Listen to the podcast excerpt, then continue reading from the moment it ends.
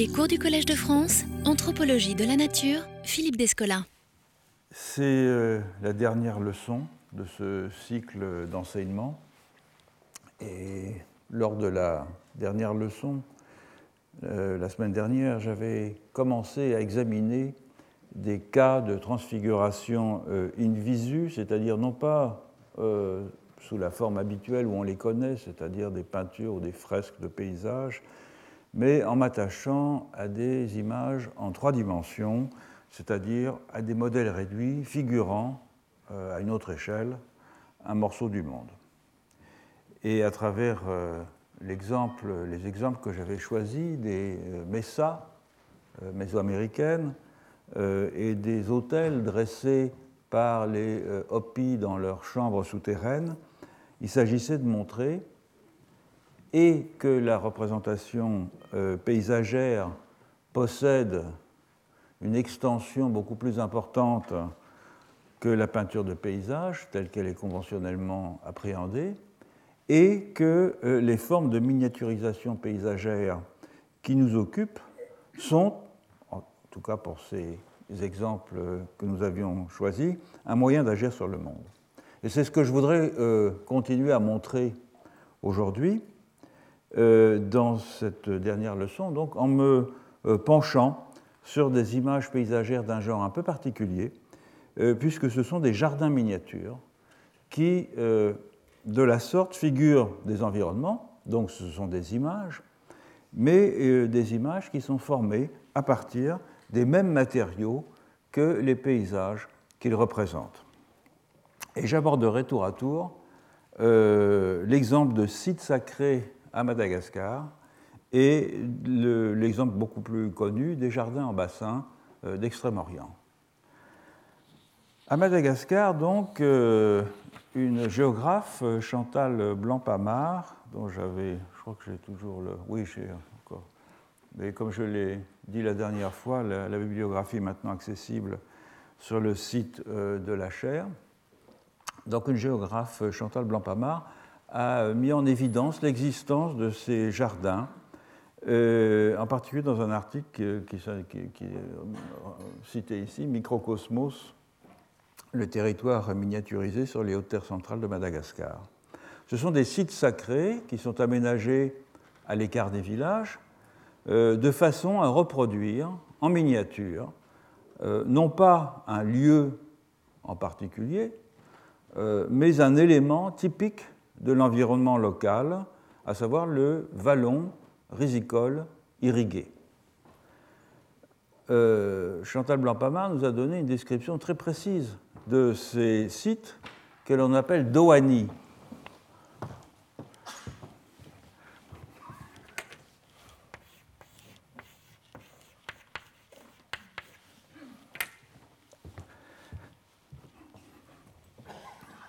Et à la différence des rizières euh, d'Asie du Sud-Est, qui sont, comme on l'a vu lors de la première leçon, des transfigurations euh, in situ, le Dohani est un paysage au sens d'une transfiguration in visu, une image donc, puisque c'est une représentation en trois dimensions, euh, à l'échelle réduite, d'un paysage particulier, c'est-à-dire, enfin, en tout cas d'un morceau d'un genre d'environnement qui est caractéristique euh, de la région, tout donc comme pourrait l'être euh, dans la tradition de la peinture occidentale, une marine ou une peinture euh, de paysage, de, de montagne. Mais c'est une image un peu particulière puisqu'elle est formée à la manière d'une transfiguration in situ des matériaux mêmes dont l'environnement est constitué, des végétaux, de rochers, de murets, de sources, de ruisseaux, etc. Un mot d'abord sur l'environnement lui-même, euh, pour mieux comprendre ce dont le Dohani est la euh, représentation. Alors nous sommes dans l'Imérina, euh, c'est-à-dire le pays Mérina, dans le centre nord de Madagascar, dans la province du Maravotana, un peu au nord de Tananarive, donc dans cette partie centrale ici. En réalité, c'est à peu près ici.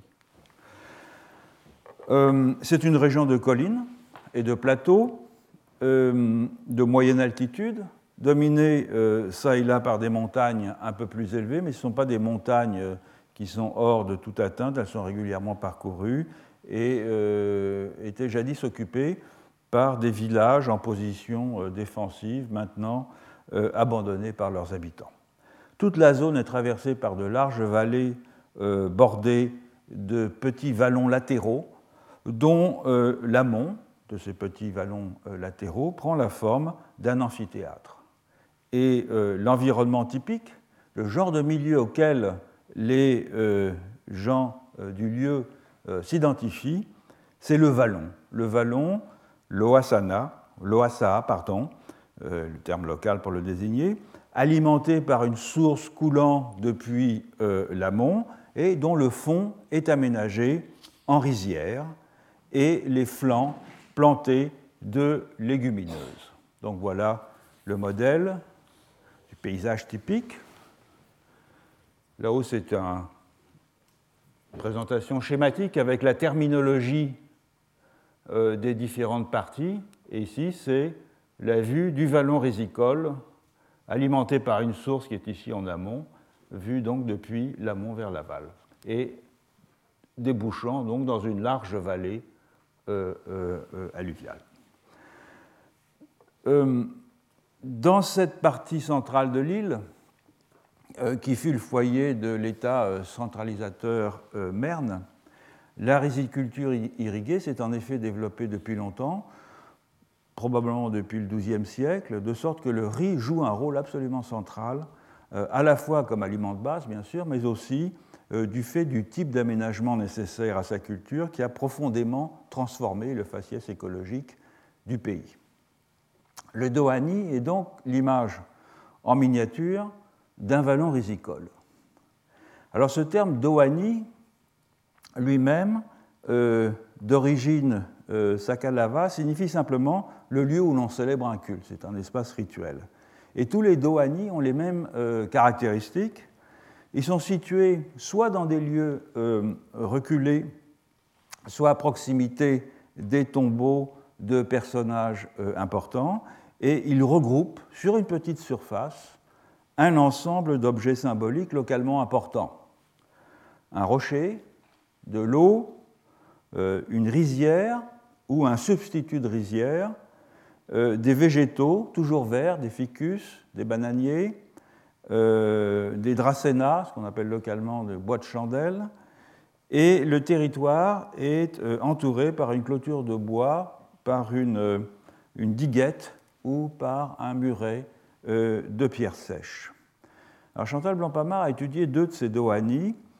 le premier se situe sur le flanc méridional d'une chaîne montagneuse au pied d'un spectaculaire chaos de rochers euh, qui contraste avec la maigre végétation euh, environnante et il est accessible seulement par un sentier escarpé euh, serpentant sur une pente très abrupte.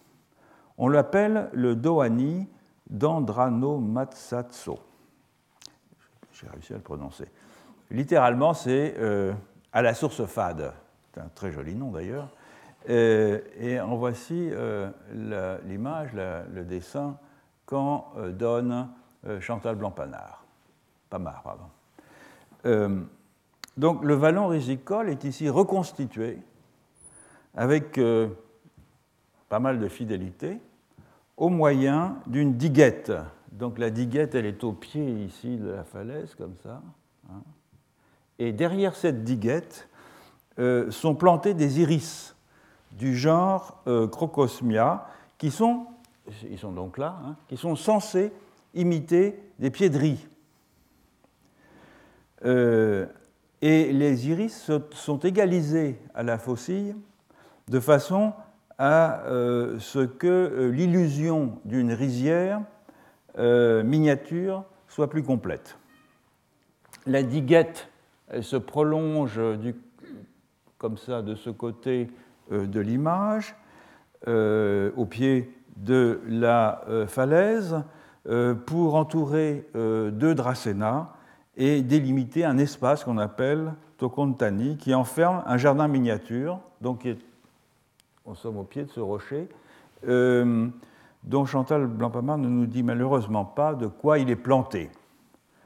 Devant la diguette, on a un replat qui est très bien désherbé, euh, qui accueille derrière un muret euh, de pierre sèche une, source. Hein, elle est ici, dans un petit bassin couvert de mousse, et l'eau est canalisée par un, tuyau et s'écoule ensuite euh, vers l'aval. comme l'écrit Chantal Blancpamard, je la cite, le bruit de la source anime l'endroit, baigné par une douce quiétude. La murette euh, au centre et la bordure épineuse d'aloès, hein, ici, euh, rappellent la disposition des anciens villages, euh, entourés de murs de pierre et de fossés dont le fond était tapissé d'épineux. Le regard depuis ce site embrasse euh, euh, en contrebas les petites taches vertes, euh, pardon, des vallons risicoles qui constituent le modèle reproduit en miniature dans le Dohani, de sorte qu'il y a ici, comme dans certains jardins japonais ou même européens, un emprunt de l'arrière-plan qui paraît se situer en continuité avec le premier plan et qui en est en quelque sorte l'écho à une autre échelle. Il faut pourtant euh, préciser qu'il y a une différence, c'est en ça que c'est une image, au niveau des végétaux entre euh, l'extérieur et l'intérieur du Dohani. D'abord, on a vu, ce n'est pas du riz qui est planté, mais une plante qui est censée imiter le riz. Par ailleurs, à l'intérieur, tous les euh, végétaux ont été plantés comme dans un jardin, donc le dracéna, oranger, ficus, aloès, etc. Tandis qu'à l'extérieur, évidemment, la, enfin, évidemment, la végétation est spontanée. C'est dans, un désert, comme on disait jadis en français. Euh, c'est un endroit qui est peu euh, fréquenté. C'est une savane herbeuse avec des peuplements occasionnels euh, d'aloès. Donc on a ici le plan schématique de la disposition du Dohani. Et on voit donc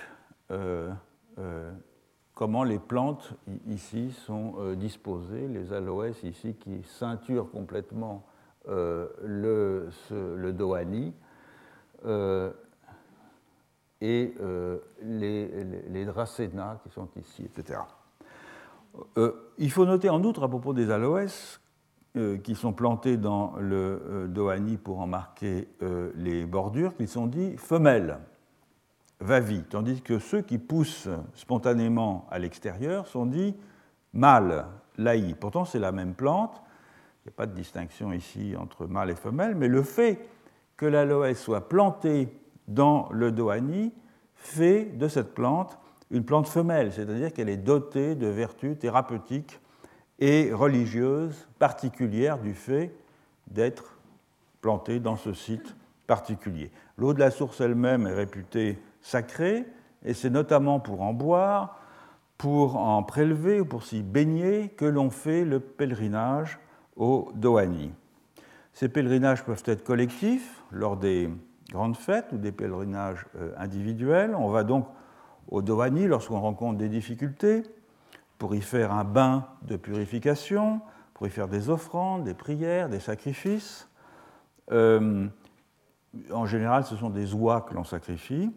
Euh, et que l'on va immoler sur la pierre du sacrifice, qui est située ici,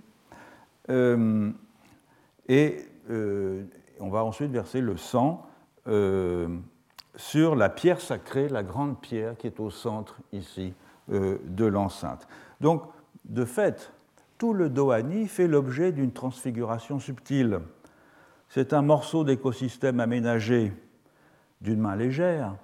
Il est euh, constitué de matériaux organiques et euh, inorganiques empruntés à euh, l'environnement, mais transformés de telle façon par leur disposition nouvelle et par les fonctions qu'on leur fait remplir, les fonctions sacrées qu'on leur fait remplir, que le résultat, au fond, est bien l'image miniature d'un autre écosystème, beaucoup plus anthropisé, le vallon euh, risicole.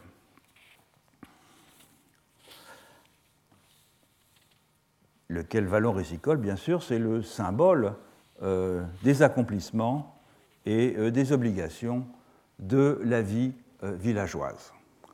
L'autre Dohani décrit par Chantal Blanc-Pamard, qui est celui d'Ambodissaha à Nocibé, littéralement au derrière du champ de la Grande Île, a une disposition et des composantes analogues, c'est-à-dire une source bordée par de hauts rochers, un dracéna, un ficus, maintenant disparu, une pierre à sacrifice, mais dans le cas présent, il est contigu à une rizière euh, au sud. Donc ce n'est plus comme dans le cas du Dohani précédent, euh, un emprunt de l'arrière-plan lointain de rizière prolongeant le premier plan euh, où est figurée la rizière miniature, c'est l'arrière-plan lui-même qui se substitue à l'image que le Dohani présente de façon beaucoup plus épurée. Et dans tous les cas, on peut dire que le Dohani, les Dohani sont des paysages miniatures édifiés en l'honneur des ancêtres et qui sont un but de la présence vivifiante des ancêtres et qui représente au fond ce pourquoi les ancêtres ont œuvré de génération en euh, génération, à savoir un terroir parfaitement maîtrisé, minutieusement euh, socialisé et dispensateur de vie et de subsistance. Donc cette idée du monde en petit, de la transfiguration d'un morceau d'environnement en un quasi-jardin miniature, a pris plus à l'est euh, de Madagascar, en Chine, au Vietnam, au Japon, une importance religieuse et philosophique tout à fait considérable. Et c'est ce que montre fort bien euh, Rolf Stein, qui était professeur de sinologie ici même, dans cette maison, dans un travail qui fut publié initialement euh, en 1943 à Hanoï, dans le bulletin français euh, dans le bulletin de l'école française d'Extrême-Orient, euh, Jardin en miniature d'Extrême-Orient, euh, un, article remarquable qui a été repris plus tardivement dans un livre qui s'intitule précisément Le monde en petit.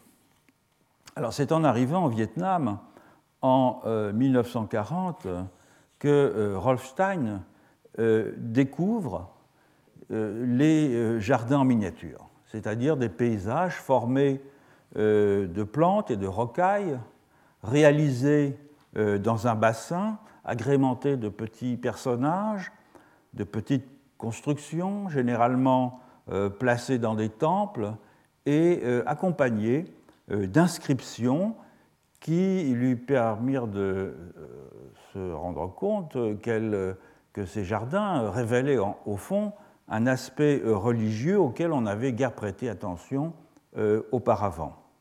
Alors, comme vous le savez, la mode de ces paysages nanifiés euh, s'est répandue en Europe depuis longtemps déjà, et on peut en acheter euh, en pot euh, chez les fleuristes. mais leur très grande antiquité en Chine, au Vietnam et au Japon, et les idées philosophiques et littéraires qui leur sont attachées, font de ces jardins en bassin bien plus, au fond, euh, que des objets décoratifs. Et l'enquête ethnographique euh, minutieuse menée par euh, Stein au, Vietnam, il l'a complétée, à l'époque il était évidemment impossible de voyager en Chine et encore plus évidemment au Japon, il l'a complétée par une abondante enquête dans les sources documentaires chinoises et japonaises. Donc au Vietnam, puisque c'est le point de départ de l'enquête de Stein, euh, dans de nombreuses maisons et pagodes, euh, on voit des bassins remplis d'eau, au milieu desquels se dressent euh, un ou plusieurs petits rochers. Et ces rochers portent des arbres nains, des fleurs, de la mousse, et souvent parsemés au milieu de toute cette végétation des modèles euh, en miniature de maisons, de pagodes, de ponts, euh, d'édifices divers, et, mais aussi des figures euh, humaines et animales. En voici un exemple dans la cour d'une maison au Vietnam. En vietnamien, cet ensemble s'appelle Nui Nombo, montagne miniature. En Chine, on l'appelle le plus souvent Pen King, paysage en bassin, tandis qu'au Japon, on emploie un terme qui vous est familier, bonsai, pierre en bassin, ou euh, bon-e, tableau en euh, bassin. Voici d'ailleurs un, exemple tout à fait contemporain, euh, une variante d'un artiste japonais actuel, qui, avec un peu d'ironie, a reconstitué ces paysages en bassin en leur donnant un caractère très fantastique qu'on trouve d'ailleurs déjà dans certains d'entre eux en Chine, euh, il y a trois ou quatre siècles. Euh, la, miniaturisation, elle est liée bien évidemment à la miniaturisation des, édifices, mais aussi à la technique de nanification des végétaux euh, qui sont employés dans la construction des paysages, ainsi qu'au choix des pierres dressées en montagne. En général, deux tendances vont guider l'arrangement des jardins en bassin. La première vise soit à la reconstitution de l'habitat euh, naturel de la plante, donc à l'imitation euh, à l'échelle réduite d'un biotope, soit euh, la reproduction de l'image d'un paysage célèbre que l'on doit pouvoir identifier. Par exemple, Stein rapporte qu'il a vu dans un village près d'Hanoï une reproduction de la baie d'Along, euh, et aussi une reproduction du site fameux des sept sages de la forêt de bambou, où des bambous nains euh, abritaient des petits personnages en porcelaine qui représentaient les sept sages. Au Japon, on a un modèle classique de paysage miniature, c'est la figuration du schème des neuf montagnes et des huit mers qui décrit la cosmologie, ou qui décrit l'univers plus exactement, euh, tel qu'il est perçu euh, dans la cosmologie hindouiste. On a ici une représentation qui, comme vous le voyez, est très épurée. La seconde orientation des euh, jardins miniatures vise au contraire à s'éloigner du naturel et de l'imitation d'un environnement ou d'un site particulier pour privilégier la création de formes insolites dans lesquelles on peut discerner des personnages, euh, des êtres typiques du folklore, des animaux, etc. Le dragon, la tortue, euh, le père, la mère, le lettré. En voici un exemple, euh, c'est celui de la tortue. Dans la quinzaine de cas de paysages en bassin situés dans des cours de pagode sur lesquels Rolf Stein a enquêté au Vietnam, tous sont accompagnés de maximes ou bien font l'objet de commentaires euh, par des lettrés euh, avec lesquels Stein s'est entretenu, qui indiquent une dimension religieuse ou philosophique, même si évidemment les considérations esthétiques peuvent jouer un rôle. Par exemple, dans un jardin en bassin qui existe toujours, qui est le jardin en bassin de la pagode du Grand Bouddha à Hanoï, on distingue un pont entre euh, deux euh, rochers, les deux rochers parsemés d'arbres nains, d'édifices, euh, un grand nombre de figurines humaines et animales, dont la haute à califourchon sur un grand bœuf gris, avec des petits escaliers qui permettent de parvenir dans des grottes, etc. quatre sentences éclairent la signification de ce jardin miniature, euh, qui sont disposés aux quatre coins euh, de la cour. Au lac de l'ouest, les eaux larges viennent. La haute montagne du Tran septentrional regarde en haut. troisième, un mont unique se dresse en face du trône du Dieu. Et enfin, les quatre mers débordent de vagues de grâce. Alors le lac de l'Ouest fait référence ici au grand lac de Hanoï, au bord duquel s'élève précisément la pagode euh, du grand Bouddha. Il faut de l'eau et une montagne pour former un paysage, comme vous le savez, dans la tradition chinoise. Paysage se dit montagne et eau, shan shui, Et ici, au fond, c'est euh, la pagode elle-même qui remplace la montagne. Quant au terme eau euh, large et montagne haute, euh, Stein en déduit par analogie avec un autre site qui désigne le bassin lui-même et les deux rochers qui s'y dressent. Donc de la sorte, les sentences parallèles qui sont autour du bassin de la pagode du Grand Bouddha s'appliquent en même temps au site de la pagode et à l'ensemble en miniature placé dans son enceinte.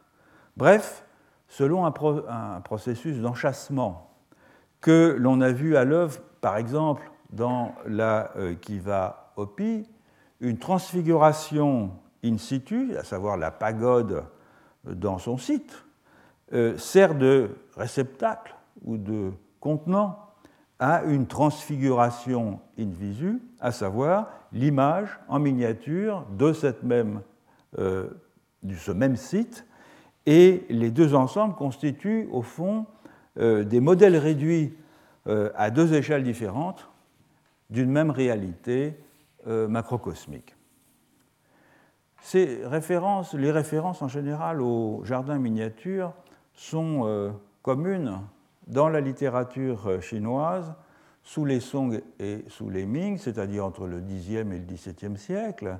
Par exemple, le Cao Pan Yuche de Toulon, qui est daté de la fin du XVIe siècle, décrit en détail les plantes susceptibles d'être nanifiées, les types de bassins idoines, les genres de pierres qu'il convient d'employer pour former de petites montagnes. Évidemment, l'intention est clairement, euh, dans ce cas esthétique, on cherche l'effet et le paysage euh, miniature en bassin semble de fait une version en trois dimensions d'un rouleau dépeignant un paysage. Ainsi, par exemple, euh, décrivant la façon de rendre noueux le tronc d'un lyciette euh, nanifié. Un lyciette, c'est une espèce qui est employée systématiquement dans ces jardins miniatures. L'auteur écrit, je le cite, Quand, au milieu de la neige, on voit des branches et des feuilles, dans la verdure touffue desquelles apparaissent de ci de là des fruits rouges, on parle alors de madrépore couvert de neige. C'est l'expression qui est employée pour désigner cette figure. Et il ajoute, ce qui est très important, cela évoque aussi très bien un paysage de forêt dans la montagne. Donc l'idée du paysage mimétique de ces jardins en bassin est bien présente. Hein. Sous les Song, c'est-à-dire entre le Xe et le XIIIe siècle, on trouve aussi nombre de traités sur les différentes sortes de roches décoratives que les hommes de goût se plaisent à collectionner, notamment celles qui se prêtent euh, au paysage en bassin, à poser sur un guéridon, c'est-à-dire non plus des paysages un peu volumineux comme ceux-là qu'on a dans la cour d'une maison, d'une pagode, mais ceux beaucoup plus discrets, ceux qui ne sont plus familiers sous le terme de bonsaï précisément, qu'on va poser à l'intérieur de la maison. C'est évidemment une littérature pour amateurs fortunés, euh, car certaines de ces roches venaient de très loin euh, et euh, elles étaient fort coûteuses.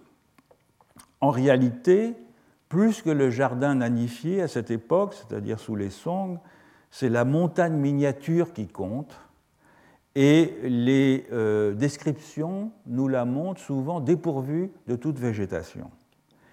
Et cet engouement dont euh, témoignent les esthètes de l'époque Song pour les roches ayant des formes et des propriétés euh, étranges remonte à vrai dire encore plus loin dans le temps.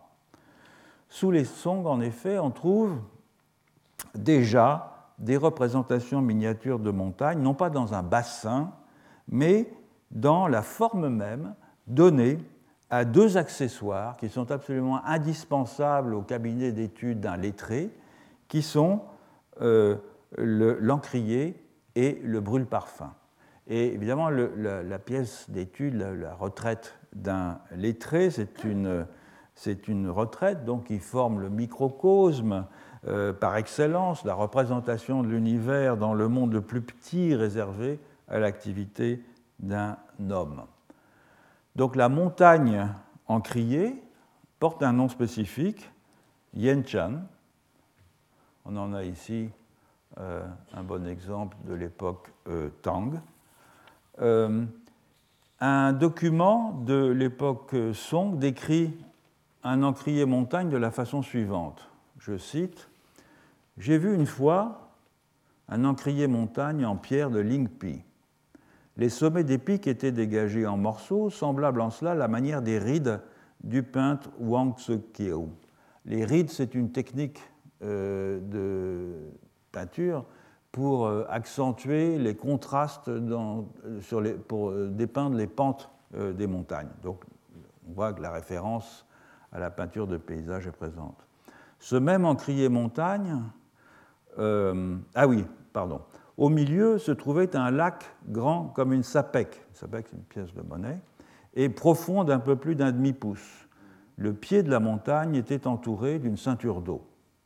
Ce même encrier montagne est illustré euh, dans un autre ouvrage de la même époque où l'on mentionne les divers toponymes du relief, les pics, les précipices, les grottes, les euh, lacs euh, de cet encrier montagne, et où l'on précise, je cite, la grotte inférieure communique avec la grotte supérieure en une triple contorsion. J'y ai fait un jour une randonnée mystique. Retenons ce thème de euh, l'observateur qui pénètre dans la miniature, euh, que nous avons déjà vu, euh, vous vous en souvenez, sous la plume de Bachelard, que je faisais des. Je citais Bachelard la semaine dernière, et sur lequel je vais revenir un peu plus longuement dans un moment. La volonté d'imiter fidèlement un environnement montagneux en faisant des brûles-parfums et des euh, encriers, euh, des paysages miniatures, est tout à fait évidente dans la façon dont les textes en parlent. Par exemple, sur à propos d'un haut fonctionnaire très riche, un ouvrage qui date des Song, euh, euh, mentionne qu'il avait demandé à un artisan de fabriquer un brûle-parfum en forme de montagne à partir d'une roche de malachite acquise au prix de 1000 pièces d'or, donc quelque chose d'extrêmement coûteux, en aménageant à son sommet un trou afin de faire sortir la fumée comme s'il s'agissait d'un pic environné de nuages. Donc l'intention mimétique est ici extrêmement présente et on trouve des notations de ce type-là dans d'autres descriptions de brûle-parfum.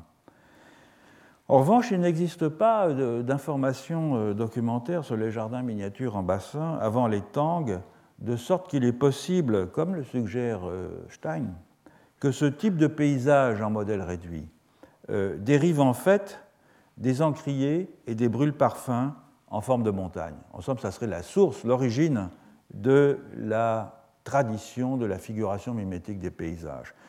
Les, euh, les brûles-parfums en forme de montagne euh, jouent aussi un rôle important. On les appelle Pochanlu et ils sont connus depuis le début de l'époque Han, c'est-à-dire depuis le deuxième siècle avant euh, Jésus-Christ, et ils sont en général présentés comme une invention typique de cette dynastie.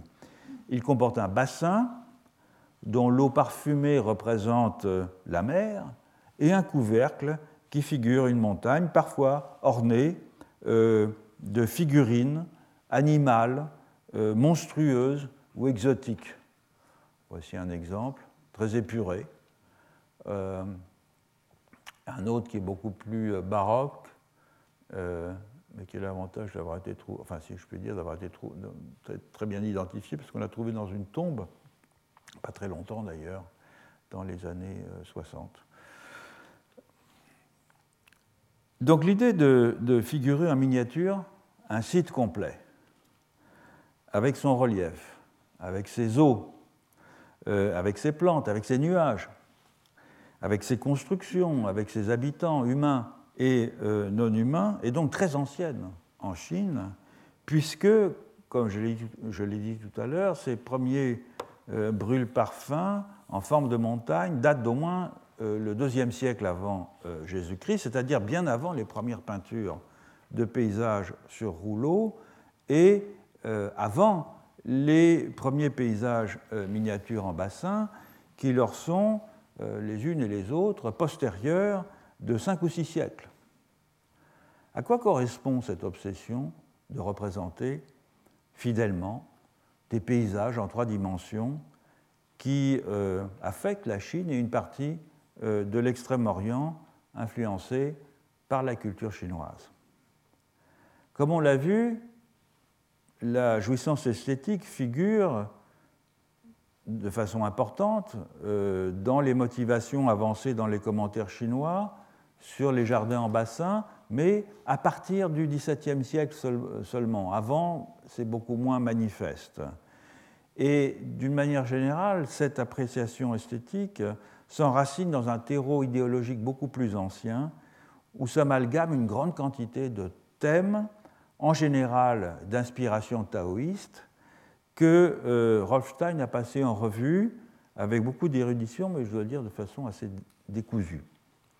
L'axe central paraît en être la métamorphose, la métamorphose que subit le spectateur du jardin lorsqu'il s'imagine en train de s'immerger dans le paysage miniature qu'il a sous les yeux afin de le parcourir en tous sens, comme s'il était lui-même l'un des personnages représentés. D'où la référence que j'évoquais tout à l'heure à la randonnée mystique dans un encrier montagne, la transfiguration donc in visu, c'est-à-dire l'image en trois dimensions d'un site plaisant ou d'un site chargé de symbolisme religieux, permet à celui euh, qui la contemple de changer lui-même d'échelle c'est-à-dire de fuir le monde et ses tracas pour euh, trouver refuge dans un univers à part, un microcosme clos, minuscule, où euh, toute vie est repliée sur elle-même et s'écoule dans la quiétude d'un euh, circuit fermé. Donc le paysage miniature a partie liée avec l'effet magique de la figuration mimétique les textes, notamment les textes taoïstes, insistent sur le fait que figurer en deux ou en trois dimensions, euh, ce n'est pas seulement évoquer un référent, euh, ce n'est pas seulement faire l'image d'une réalité extérieure ou susciter l'illusion de sa présence, euh, c'est bien la faire advenir par des moyens surnaturels. Et de ce point de vue, plus la figuration est petite, c'est-à-dire plus le rapport d'échelle est important entre l'artefact et ce qu'il représente, plus grande sera l'efficacité magique de la miniature, plus grande sera sa capacité à absorber dans sa sphère d'attraction ceux qui sont en mesure de renoncer à leur taille habituelle. Et ceci euh, explique que les petits jardins en bassin que l'on pose sur des guéridons étaient plus euh, appréciés que euh, les grands que l'on dispose dans la cour. En effet, par-delà la fascination pour la virtuosité que la confection d'une miniature exige, le rapport de proportionnalité lui-même devient un facteur dynamique. D'où la fortune des tropes bouddhistes bien connues du type euh, l'univers entier se cache dans un seul grain ou bien euh, un monde de la loi dans un seul grain de poussière et euh, de la transposition de ces tropes dans le taoïsme avec par exemple cette inscription sur une stèle du temple du mouton bleu-vert du Seuchuan que rapporte euh, Stein, 90 000 immortels sont rassemblés dans un port de la peau. C'est cette idée de la concentration euh, euh, à une autre échelle. Et pour accéder à ce monde à part, il ne faut pas seulement changer d'échelle, il faut pouvoir franchir la porte étroite. Le thème de l'entrée resserrée et pleine d'embûches menant à cette petite cachette euh, est également un leitmotiv de la littérature sur le monde en petit. Cette cachette, c'est souvent une grotte, euh, refuge utérin, refermé euh, sur lui-même, laquelle est d'ailleurs souvent présente dans les jardins en bassin. Il y a toujours au moins une grotte. par exemple, la grotte où se cachent les immortels du jardin miniature de la pagode du Grand Bouddha à Hanoï. Les grottes, qui sont des séjours des immortels, sont des retraites secrètes qui ont leur équivalent dans l'homme lui-même et dans son entourage immédiat. Comme le dit une formule taoïste, le vide au centre des montagnes est appelé cour-grotte, le vide au centre de la tête de l'homme est appelé chambre-grotte. Donc par un réseau de correspondance euh, articulant différents niveaux de réduction, la retraite paisible au cœur de l'intériorité humaine fait euh, écho à la chambre d'études du lettré, laquelle contient un monde en miniature où il peut trouver refuge. De la sorte, des grottes minuscules, aménagées dans un encrier en forme de montagne, pouvaient servir à des randonnées mystiques. L'autre image récurrente du monde en petit, c'est la gourde, ou la calebasse, si vous voulez, le contenant donc la plante qui sert à faire porter de l'eau ou des liquides. La calebasse ou la gourde, c'est comme euh, la grotte, un réceptacle clos avec un pertuis euh, étroit et euh, difficile à pénétrer, mais qui offre l'assurance d'une retraite paisible. On a une image ici classique, hein, La vie agréable. Alors évidemment, c'est une représentation tardive, 1923, hein, mais qui vient synthétiser euh, un imaginaire classique euh, de la gourde comme une retraite. Euh, tout site parfait, retiré et complet, c'est-à-dire comprenant un mont et une pièce d'eau, une montagne et de l'eau, un paysage, donc, mérite d'être appelé Houtien, c'est-à-dire ciel en forme de gourde, ou plus simplement Hou gourde. La gourde donc figure un monde plein, clos, et euh, mystérieux, d'accès difficile, associé au thème de la demeure paradisiaque, dans laquelle on peut euh, disparaître pour connaître des aventures. Dans cet habitat idéal, il y a toujours une pierre plate servant euh, d'échiquier, car le jeu d'échecs est une caractéristique essentielle d'un séjour des immortels, et c'est un détail qui figure dans la plupart des descriptions euh, de jardins en miniature. Alors qu'est-ce qu'on trouve dans ce microcosme, en dehors de l'assurance d'un pays secret qui euh, permet aux sages d'échapper aux soucis, aux tracas quotidiens, de goûter euh, épisodiquement à la vie d'immortel Eh bien, tous peuvent aussi, et pas simplement les sages, y puiser des principes magiques qui concourent à la santé, à la guérison, à la longévité. Par exemple, Stein décrit une pagode dans les environs de Hue où des femmes médiums viennent solliciter les esprits logés dans les diverses parties euh, du jardin miniature situé dans la cour. Et devant la petite montagne, euh, l'une de ces médiums va s'adresser aux esprits des Moy, des montagnards, donc des populations qui, pour les euh, populations vietnamiennes des plaines, sont considérées comme les, les, sauvages, mais en même temps les détenteurs de puissances euh, euh, extraordinaires qui possèdent les secrets des simples en particulier, euh, eh bien, ils sont réputés résider dans les roches du bassin. Un autre médium va soulever l'eau du bassin avec sa main, car un dieu faste habite là, qui est le représentant de la divinité du fleuve, qui est elle-même située à proximité, puisque le fleuve coule derrière la pagode. On retrouve ici, comme dans la, la pagode euh, du grand Bouddha euh, de Hanoï, auparavant dans l'Akiva Opi, euh, cette idée de l'englobement de sites à des échelles différentes. On a un site grandeur nature, chargé d'efficacité magique, c'est la plaine où la pagode est édifiée, qui est bordée par des montagnes et traversée par un fleuve.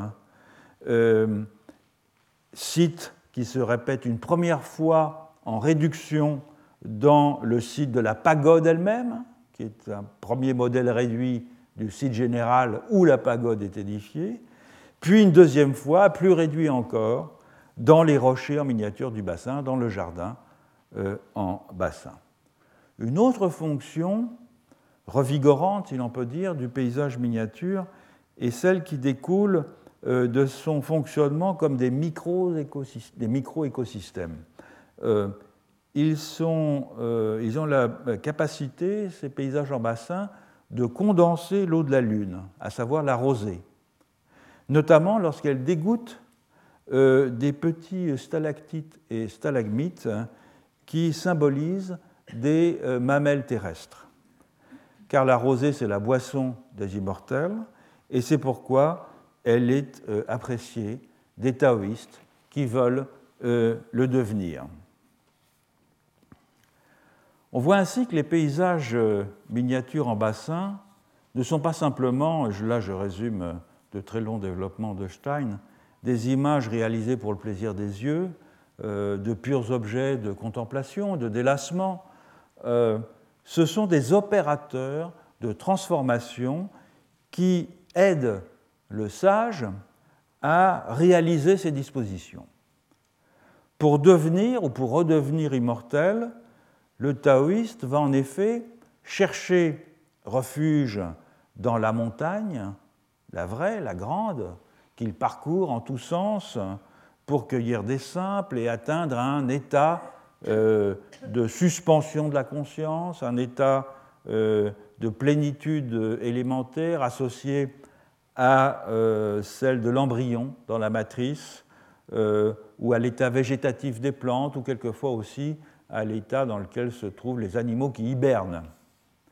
Mais pour accéder à l'immortalité en euh, retrouvant sa nature profonde, il n'est pas toujours besoin euh, ou nécessaire de se retirer dans les profondeurs des montagnes ou de s'enfuir dans des vallées reculées. Le sage peut aussi euh, imiter l'habitat des animaux, des pierres, des plantes, et créer dans l'enceinte même de sa demeure un site de pérégrination en miniature où il pourra disparaître à sa guise.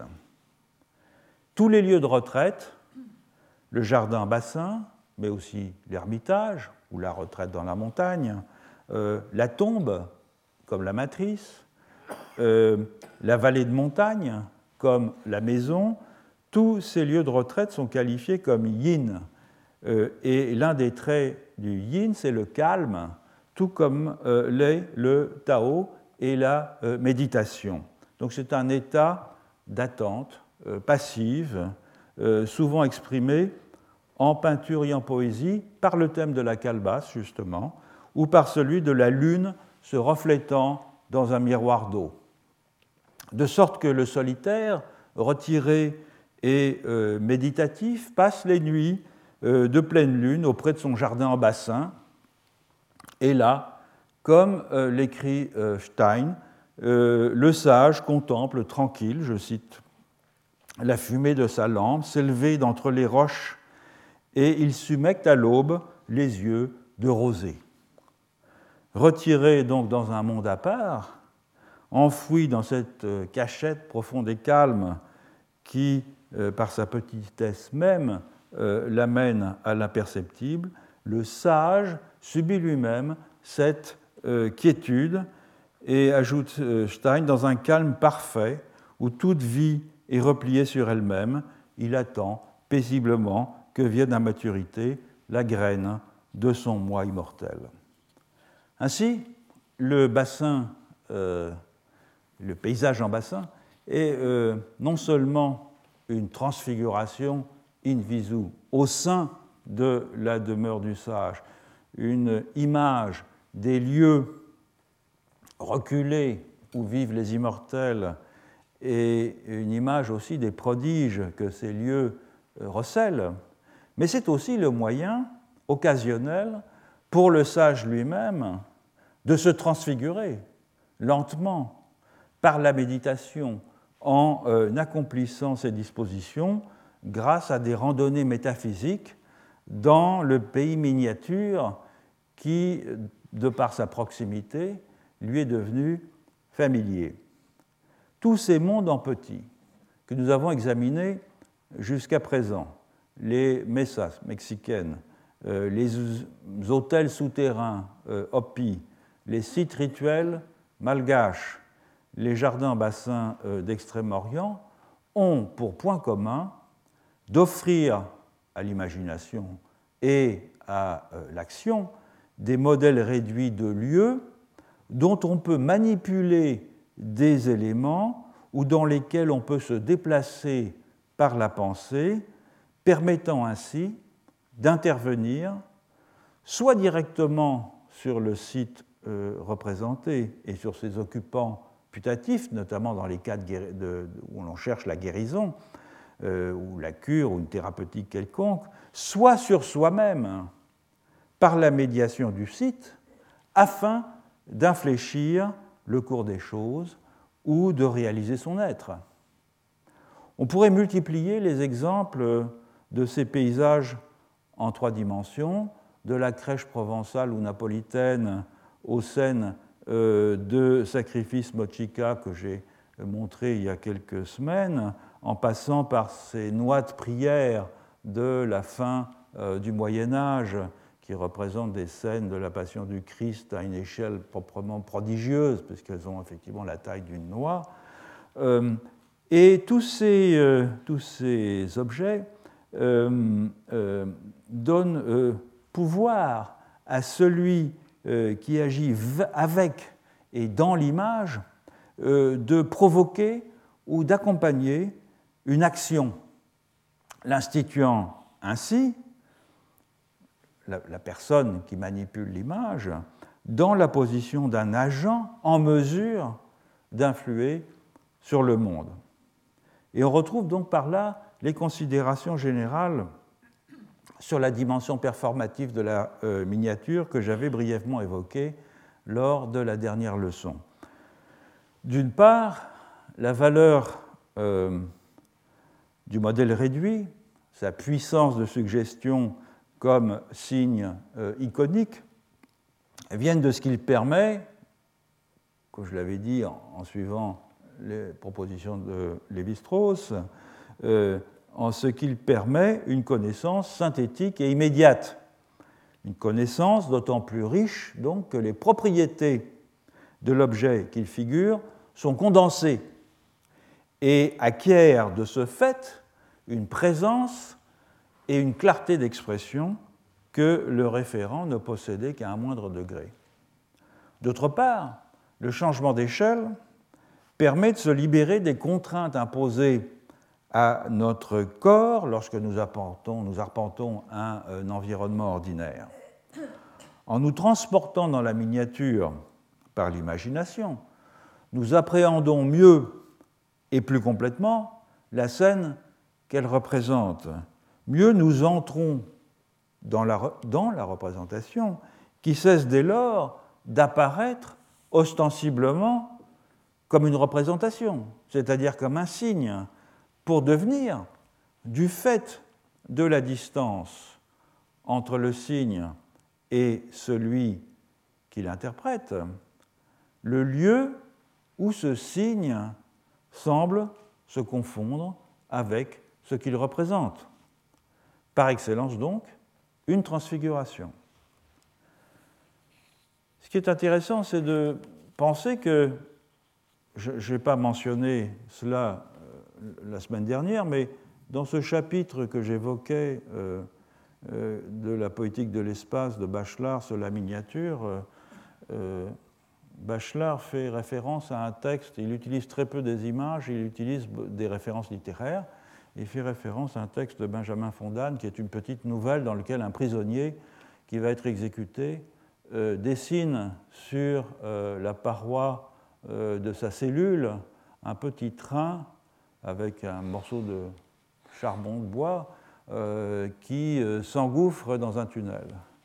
Et au moment de son exécution, il dit laissez-moi tranquille quelques instants et euh, il rentre dans le train et il s'engouffre sous le tunnel et il disparaît. Au fond, c'est exactement dans cette nouvelle de Fondane le même genre de dispositif que l'on voit évoqué dans la, tous les textes concernant euh, la miniature en Extrême-Orient. Donc le paysage, au sens d'une transfiguration in visu, n'est pas seulement la transposition mimétique à une autre échelle d'êtres et de choses réunis dans un site, c'est surtout, comme je l'ai dit, la miniaturisation d'un contexte d'interaction potentielle. C'est-à-dire, c'est un cadre minutieusement reconstitué au sein duquel une relation au monde efficiente et nouvelle peut se déployer. Alors on pourrait objecter qu'il y a une différence de taille entre le paysage miniature en trois dimensions que nous venons euh, d'examiner et puis les euh, paysages de la peinture européenne. Si euh, les uns et les autres sont bien des transfigurations in visu d'une portion plus ou moins grande d'écoumènes, les premiers sont surtout édifiés à des fins religieuses ou spirituelles afin d'agir rituellement sur le monde ou sur le rapport que l'on entretient au monde. Tandis que les seconds peinture de paysage classique, euh, serait au contraire la manifestation d'une sécularisation du regard porté sur les êtres et sur les choses. Donc c'est quelque chose que j'ai déjà abordé dans ce cours. J'ai moi-même fait l'hypothèse euh, que euh, le développement sans précédent en Europe à partir du XVe siècle. D'images dépeignant avec une minutie euh, obsessionnel le plus grand nombre possible d'éléments euh, composant une scène d'extérieur, euh, ce développement constitue, me semble-t-il, une rupture dans la culture visuelle de l'Europe qui tout à la fois annonce et rend possible l'émergence de ce que j'ai appelé une ontologie naturaliste. Mais outre que à chaque ou plus exactement, si l'on accepte quelques exceptions, ces paysages ont pour euh, l'essentiel euh, servi de cadre à la figuration de scènes religieuses. C'est l'arrière-plan d'annonciation, de nativité, etc., à tout le moins euh, jusqu'à la fin du XVIe siècle, avant que cette fonction d'arrière-plan s'efface, si je puis dire, à partir du XVIIe. Euh, ils acquièrent donc une pleine autonomie, ces paysages, seulement euh, euh, à partir du XVIIe, comme objet profane, disons dans la peinture hollandaise du siècle d'or.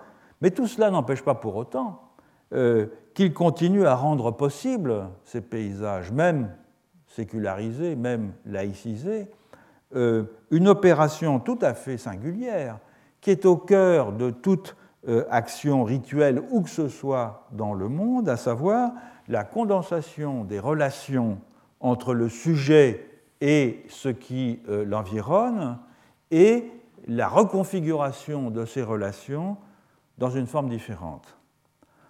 Or, ce processus qui caractérise le mode d'usage des paysages en miniature, on vient de le voir, euh, des paysages en miniature au sens des paysages en trois dimensions que l'on que je viens de décrire longuement pour les euh, jardins en bassin euh, d'Extrême-Orient, ce processus me semble être à l'œuvre aussi dans la peinture de paysage la plus profane.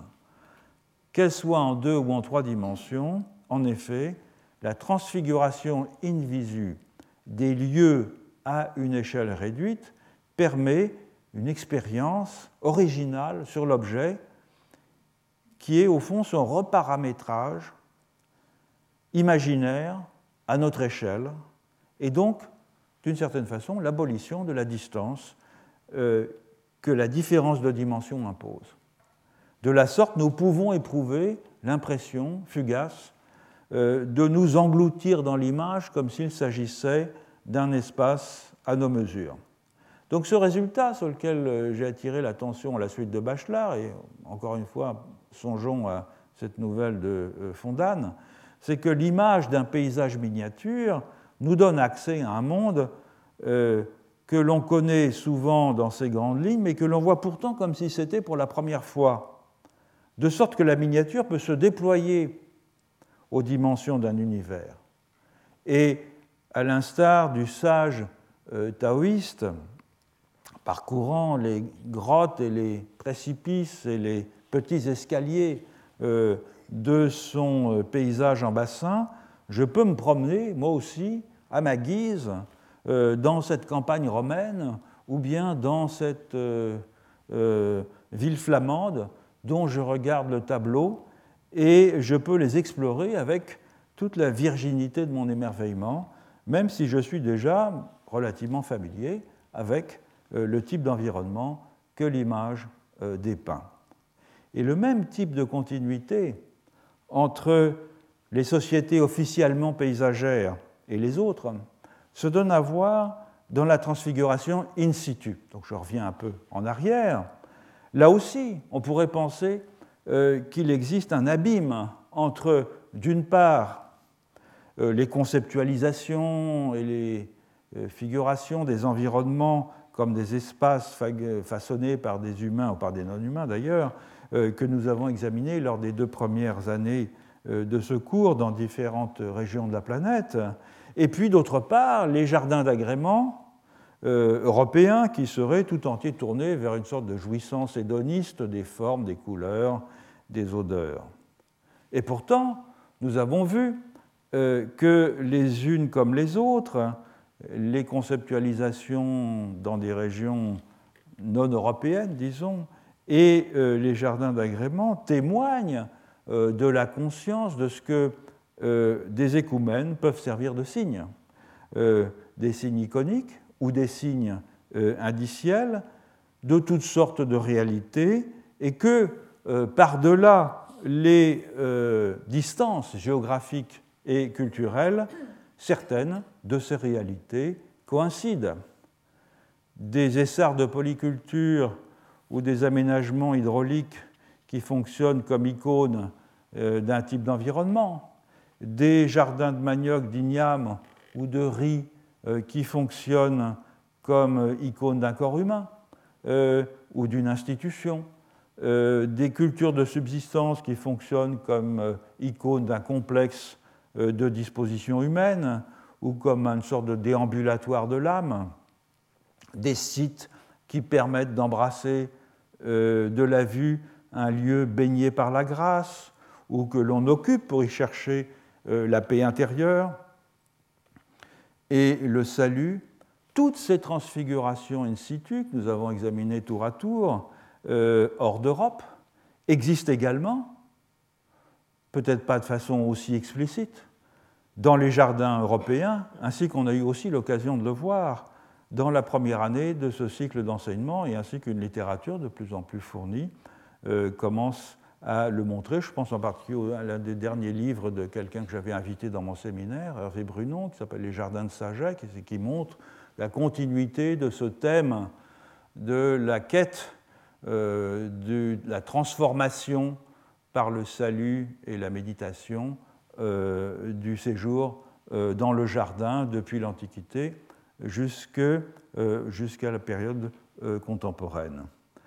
Donc de sorte que cette enquête sur euh, le paysage des autres, qui se clôt aujourd'hui, aura au moins permis, dans ce champ particulier de l'activité humaine, qui est la figuration paysagère, tout à la fois de rendre l'Europe moins exotique et, en prenant au sérieux cette notion de paysage qui fut forgée dans des circonstances historiques particulières en Europe, de montrer que ces expressions matérielles et euh, conceptuels hors d'Europe l'enrichissent plutôt qu'ils euh, ne la diluent, ouvrant ainsi un champ euh, d'investigation comparative dont j'espère que le futur montrera la fécondité. Mais comme je ne peux pas tout faire, eh bien je laisserai à d'autres le soin de poursuivre dans cette direction. Voilà, c'est aujourd'hui que ça sert donc ce cycle d'enseignement. J'ai le regret de vous annoncer pour ceux d'entre vous, il y en a quelques-uns qui sont fidèles à ce, cours, qu'il n'y aura pas d'enseignement l'année prochaine. Je vais euh, profiter euh, d'une dispense d'enseignement qui m'a été accordée par le Collège de France pour synthétiser dans un livre, peut-être même dans deux, euh, les enseignements que j'ai donnés ici depuis huit ans et pour lesquels je n'ai pas trouvé le temps précisément nécessaire de les rédiger sous la forme d'ouvrages.